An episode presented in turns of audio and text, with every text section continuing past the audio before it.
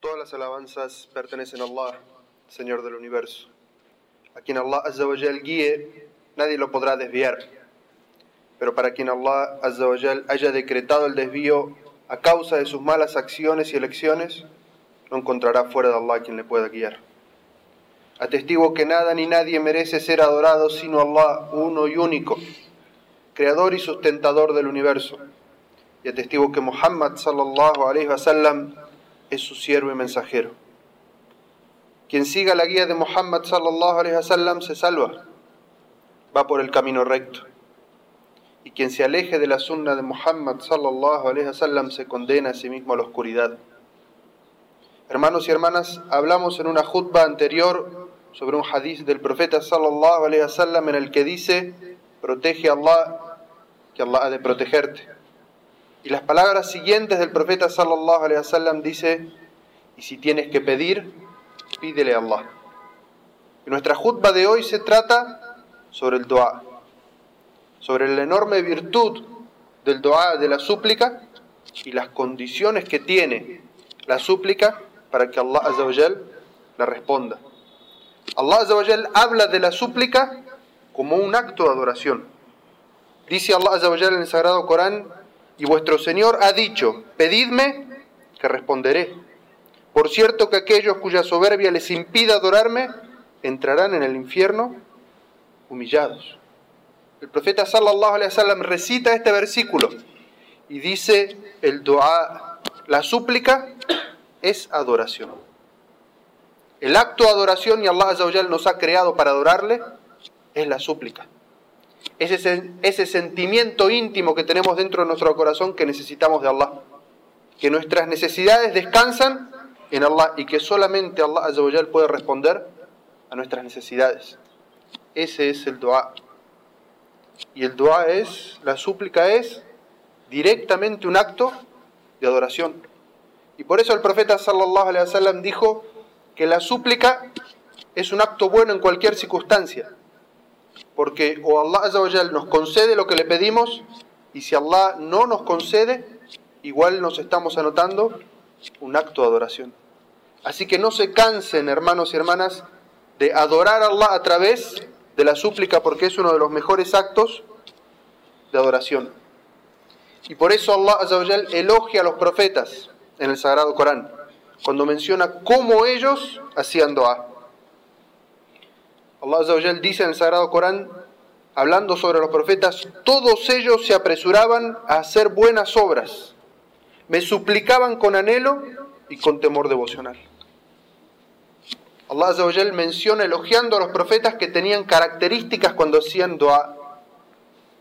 ¿Cuáles son estas características? Suplicaban con anhelo, con sinceridad en el corazón, no con un corazón negligente, sino que conscientemente, anhelando de Allah la recompensa y lo que pedían, hacían ese dua, esa súplica especial. Y luego dice Allah y con temor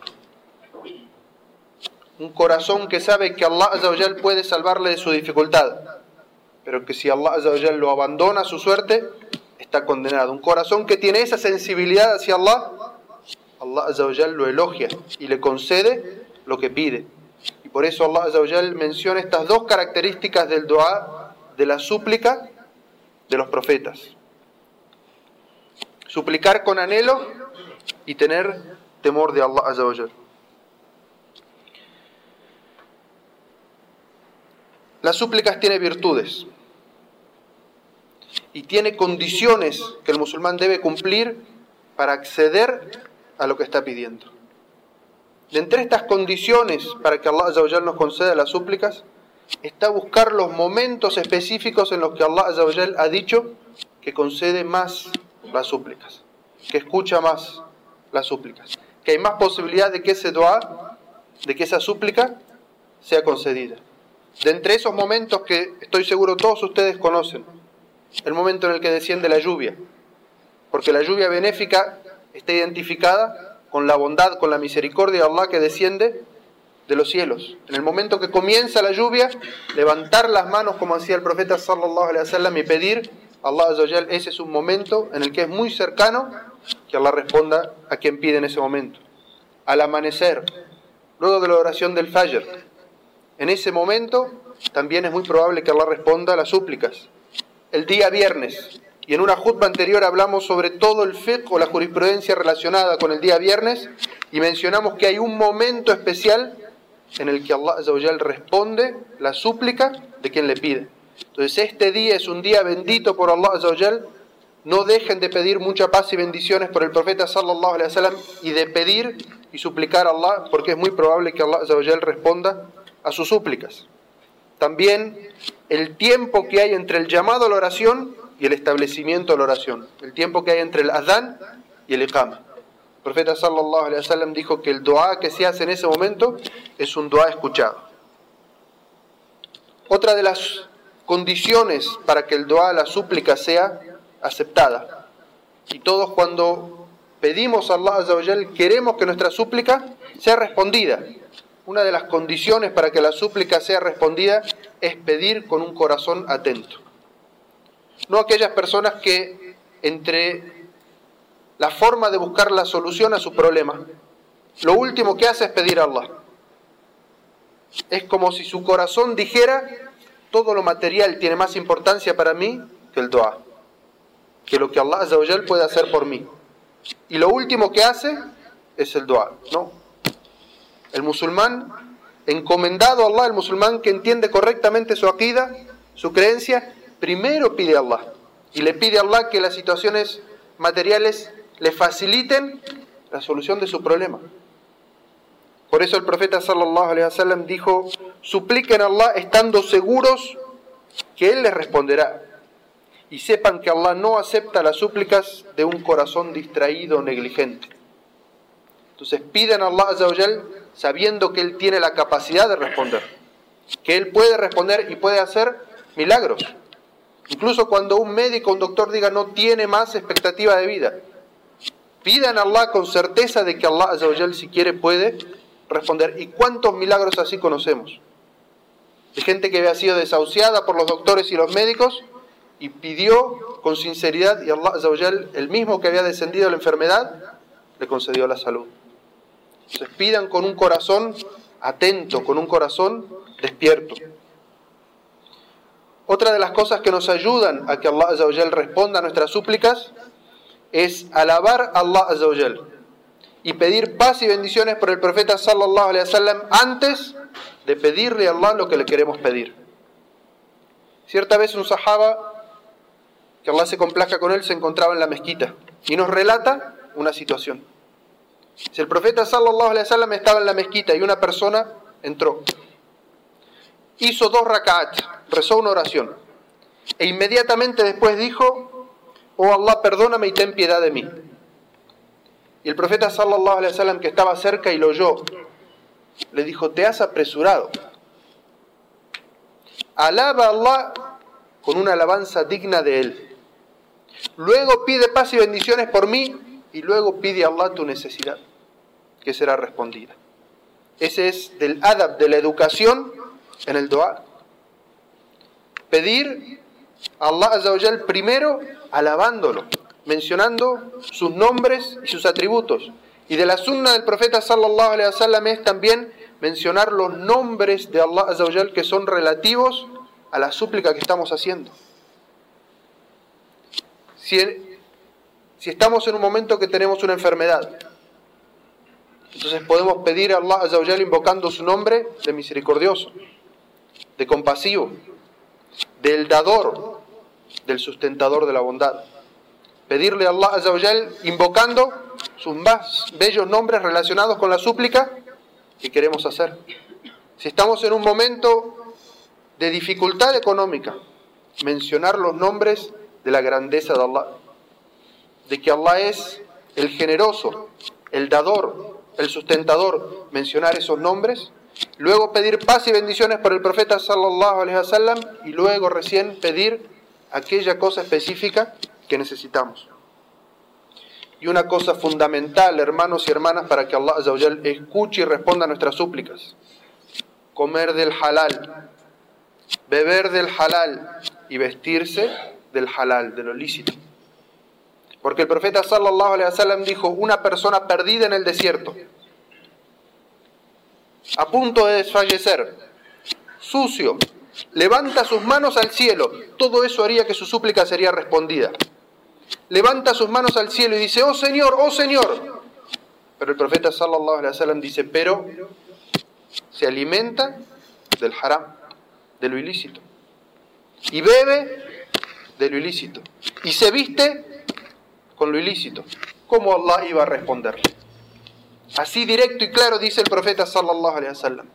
Tenía todas las condiciones para que Allah responda a sus súplicas. Estaba en una necesidad extrema. Sin embargo, se alimenta comiendo de lo que es ilícito. Se viste con algo que obtiene de forma ilícita y bebe de lo ilícito. ¿Cómo espera que Allah responda a sus súplicas? Y el profeta sallallahu alaihi wasallam dijo en un hadiz, busca que tu alimento sea halal y tu dua será respondido. Es decir, preocúpate porque tu alimento sea halal y tu súplica será respondida. Así que hermanos y hermanas, miremos en nuestro sustento, de la forma que nos ganamos el sustento, que sea halal a los ojos de Allah si esperamos que cuando levantemos nuestras manos y le pidamos a Allah, Allah nos responda. Quien se gana el sustento a través de la usura, ¿cómo espera que Allah responda a sus súplicas? Quien se gana el sustento a través del engaño, engañando a las personas, ¿cómo espera que Allah responda a sus súplicas? Que cada uno de nosotros revise hacia adentro cómo se gana el sustento. Y hermanos, hermanas, ¿ustedes saben cómo llegó el Islam a Indonesia? El sudeste asiático, una isla perdida en la mitad del océano. Llegó por los comerciantes árabes, los yemeníes, que iban a hacer comercio. ¿Cómo fue que los indonesios ingresaron al Islam? A través de ver la amana, la confiabilidad que estos árabes musulmanes tenían en la forma de comerciar con ellos. Y al ver esas características de la honradez, fue que toda esa isla, y es el país hoy con más cantidad de musulmanes en el mundo, más de 200 millones de musulmanes, el país con población más alta de musulmanes en el mundo. ¿Cómo ingresó al Islam? Por la honestidad de los comerciantes árabes que comerciaban con ellos. La mayoría de los que estamos aquí somos comerciantes, subhanallah. ¿Por qué la gente que está alrededor nuestro no ingresa al Islam? Por Allah que tenemos que revisar algo en nosotros mismos. ¿Qué es lo que estamos haciendo mal? Para que la gente no vea en nosotros las características de honestidad y nos pregunte, ¿usted por qué es tan honesto? y quiera entender sobre nuestra religión. Por Allah que tenemos que revisarnos en nosotros mismos. Las dificultades que tenemos alrededor de nosotros mismos son culpa de nuestro mal comportamiento. Así que, hermanos y hermanas, si queremos un día levantar nuestras manos al cielo y decir, oh Allah, concédeme y que Allah nos responda, tenemos que buscar que nuestro sustento sea ilícito. Y es una característica innata del musulmán. Siempre está mirando su sustento de dónde viene para no comer del haram. No alimentar a sus hijos del haram. Y hay muchos otros temas relacionados con la súplica. Pero antes de terminar la jutba, quiero mencionar un tema que es relacionado con estos días. Todos sabemos que en unos días es la famosa Navidad. ¿Qué tenemos que ver los musulmanes con la Navidad? Los musulmanes no tenemos nada que ver con la Navidad. ¿Qué festejan los cristianos con su Navidad? Mucha gente escucha Navidad, Navidad, Navidad, y es muy bueno lo de las ventas, pero ¿qué festejan los cristianos en Navidad? Los cristianos festejan en Navidad el nacimiento de su Dios. Cristianos adoran a Jesucristo, todos ellos lo dicen. Jesucristo, según dicen, nació el 24 de diciembre. Y por Allah que incluso es falso porque Jesucristo nació en abril. Pero la Iglesia Católica, que es el mejor ejemplo de, lo que los musulmanes no debemos ser jamás, que es acomodar nuestras creencias y nuestras prácticas religiosas a lo que cree el pueblo, a lo que sigue el pueblo para así mantener los adeptos y mantener el poder, hicieron que el día que festejaba esa gente, el 24 de diciembre, sea el día de la Navidad. Los musulmanes no tenemos nada que ver con la Navidad. Si nos dicen feliz Navidad, callamos, no respondemos feliz Navidad. Los musulmanes no felicitamos a los idólatras por porque ellos festejan el nacimiento de su Dios, subhanallah. Así que no respondemos feliz Navidad. ¿Participamos de la Navidad? Los musulmanes no participamos de la Navidad, ni en los encuentros interreligiosos, ni en las eh, festividades, ni ofrecemos una fiesta especial por la Navidad. Y mucho cuidado a los padres, si yo soy padre, primero me hablo a mí mismo, mucho cuidado a los padres, de no festejar correctamente el día de la Eid, el día de nuestras festividades, y hacerle una gran fiesta a nuestros hijos el día de la Eid. Que sientan el espíritu de nuestra fiesta y que sientan nuestros regalos y nuestra generosidad el día de la Eid. Porque si no, por Allah, que creciendo en este lugar, van a preferir Navidad a la Eid. Y el único que podemos culpar es a nosotros mismos. Así que en estos días, hablen con sus hijos. Los regalos por Allah no los trae el niño Dios, ni los trae Papá Noel. El musulmán tiene prohibido mentir mucho más a sus niños. Así que hablen con sus niños con la verdad. Explíquenles por qué los musulmanes no festejamos y no tenemos nada que ver con la Navidad. Y que no es un día de festividad para nosotros. Que no se reúnan ni hagan una cena especial ni nada especial los musulmanes el día 24. Porque el profeta sallallahu alaihi wasallam dijo, quien se asemeja a un pueblo en asuntos religiosos termina siendo uno de ellos. Y qué peligro. Y cuántos ejemplos todos nosotros hemos visto de gente que está en este lugar, no cuida su din y Allah hace que su din desaparezca. Porque el din de Allah por Allah es caro. Es algo muy valioso y la gente que no lo aprecia, Allah se lo quita. Todos los que estamos aquí hemos visto gente que ha perdido su din. Así que aprecien el din que tienen ustedes, adoren a Allah y cumplan con las condiciones del dua para que el día que levanten sus manos, Allah responda a nuestras súplicas.